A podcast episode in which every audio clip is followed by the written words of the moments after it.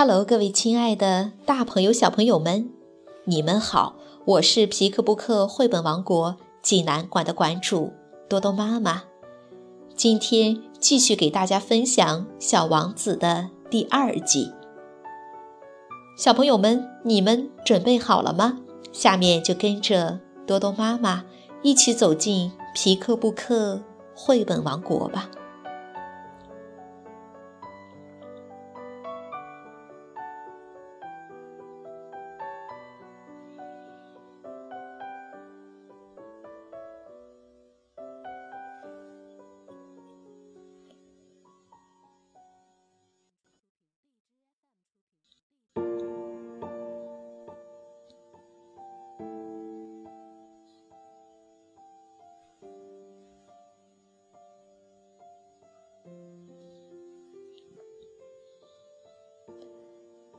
小王子第二集，我费了好长的时间才弄清他是从哪里来的。小王子向我提出了很多问题，但对我的问题，他好像没听见似的。我是从他无意中吐露出来的一些话里，逐渐搞清他的来历的。例如，当他第一次看见我的飞机。这飞机我就不画了，对我来说这种图画太复杂。他就问我：“这是什么玩意儿？”“这不是玩意儿，它能飞，这是飞机，是我的飞机。”当时我很得意地告诉他我能飞，他听了惊奇地说：“怎么，你是从天上掉下来的？”“是的。”我谦逊地回答：“哦，真有趣。”这时，小王子发出一阵清脆的笑声，我听了却很不高兴。对我遭遇的不幸，我希望人家重视一些。后来，他又说：“那么，你也是从天上来的？你是哪个星球上的？”立刻对他是从哪里来的这个谜，我隐约看到一点线索，于是我赶紧追问：“你是从另一个星球上来的吗？”他不回答，他一边看着我的飞机，一边微微点头，接着说道：“说真的，乘坐这玩意儿，你不可能是从很远的地方来。”他长久陷入沉思之中，然后他从口袋里拿出我画的小羊，看着他的宝贝入了神。你们可以想象，这种关于别的一些星球的吞吞吐吐的话引起我多大的好奇心，因此我竭力追究其中更多的奥秘。你是从哪里来的，我的小家伙？你的家在什么地方？你要把我的羊带到什么地方去？他沉思了一会儿，然后回答说：“好在有你给我的那个箱子，晚上可以用它给小羊当房子。”那当然，你要是乖乖的话，我还给你一根绳子，白天把羊拴住，我再给你一根拴它的木桩。我的这个建议似乎使小王子产生了反感。拴住它，多么古怪的想法呀！你要是不把它拴住，它可能到处跑，它会丢失的。我的这位朋友又发出一阵笑声，哈哈！你想，它可能跑到哪儿去呀？哪儿都行，它一直往前跑。这时候，小王子郑重其事地说：“那没什么关系，我住的地方很小很小。”接着，他似乎有点抑郁地补充了一句：“一直朝前跑，也跑不了多远。”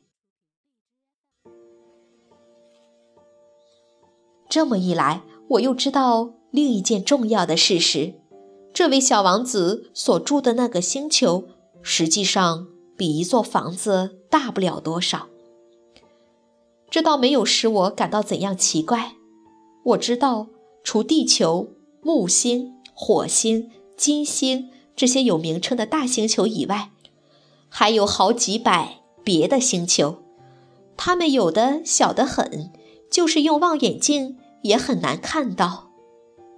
当一个天文学家发现这类小行星时，他就给编上一个号码来称呼它，例如把它称作 B 三二五小行星。我有充分的根据认为，小王子来自的星球是 B 六幺二小行星。这颗小行星在一九零九年被一位土耳其天文学家所发现。他曾从望远镜里看见过一次。当时他在一次国际天文学会议上披露他的发现，并且提出重要的论证。可是那个时候，由于他身上穿的是土耳其服装，所以没有人相信他。大人们就是这个样。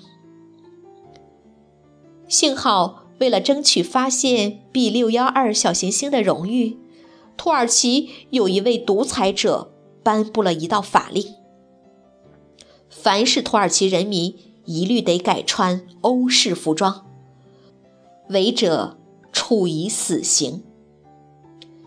一九二零年，这位土耳其天文学家穿上一身非常漂亮的西装，重新把他所发现的小行星做了一次论证。这一次，大家就都同意他的看法了。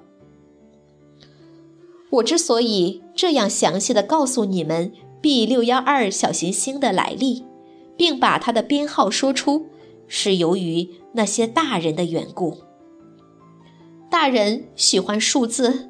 当你对大人讲起你新结识的一位朋友时，他们从来不提那些根本性的问题。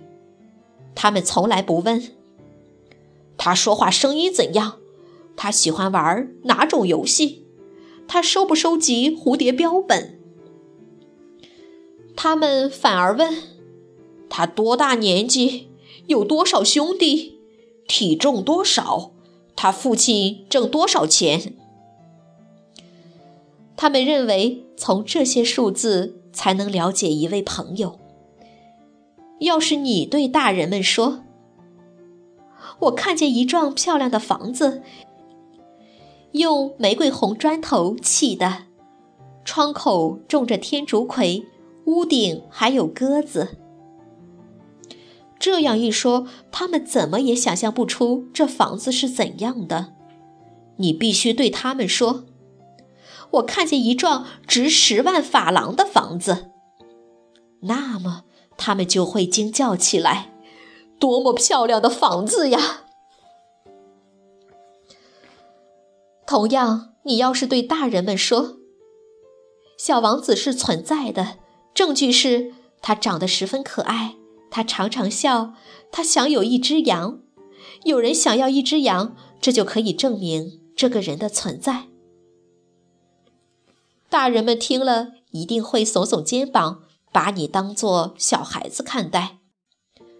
但你若对他们说，小王子是从 B 六幺二小行星上来的，那他们就坚信不疑，就不会提出一大堆问题来纠缠你。他们就是这个样，不必责怪他们。小孩子对大人应当宽容一些。的确，对我们这些理解生活的人来说，我们才不在乎。那些编号数字嘞，我真想像讲神话那样来开始这个故事。我真想这样讲：从前有一位小王子，住在一个比他的身体大不了多少的小行星上，他需要有一位朋友。对于理解生活的人来说，我这样讲就会更具有真实性。我可不喜欢人们随随便便的看我的书。我写下这件往事是煞费苦心的。我的朋友带着他的羊离去已有六年了。我之所以在这里尽力把它描写出来，是为了不忘记他。把一位朋友忘记掉是可比的，并不是人人都有一个朋友。再说，我也可能会变成那些大人那样，只对数字感兴趣。就是为了不忘朋友，我买了一盒颜料和几支铅笔。像我这种年纪的人，要再从事绘画可是不容易的，因为我从六岁以后，除了画过肚皮开着的和闭起的巨蟒以外，别的都没有画过。当然，我一定要把这些画尽量的画得逼真，不过我毫无把握。往往这一张画的还可以，另一张又画的不像。还有关于小王子的身材，我画的有点不大准确，有一处把他画得太高，另一处又画得太矮。对于他的衣服的颜色，我也拿不准。就这样，我摸索着画，这一处试试，那一处改改，好歹凑合起来。很可能在某些重要细节上我画的不对，这得请大家原谅，因为我的这位朋友从来就没有向我解释清楚，可能他认为我同他一样。但是很遗憾，我却不能透过香壁。看见小羊，我大概已有点像大人，我可能是老了。